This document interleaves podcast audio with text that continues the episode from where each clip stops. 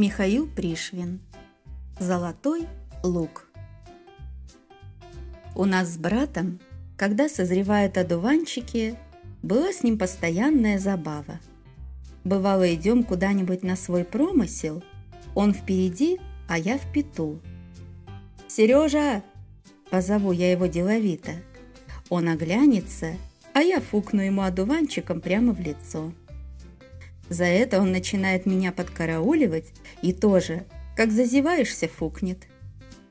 И так мы эти неинтересные цветы срывали только для забавы.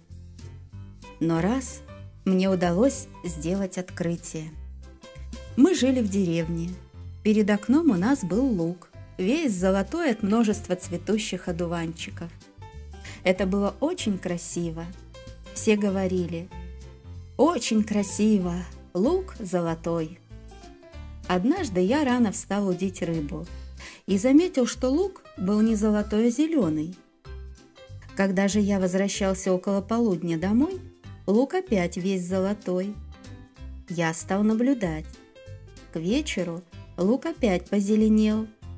Тогда я пошел, отыскал одуванчик, и оказалось, что он сжал свои лепестки, как все равно, если бы у нас пальцы со стороны ладони были желтые, и сжав кулак, мы закрыли бы желтые.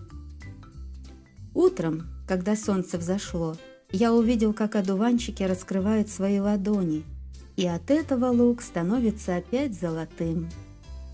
С тех пор одуванчик стал для нас одним из самых интересных цветов, потому что спать одуванчики ложились вместе с нами, детьми, и вместе с нами вставали.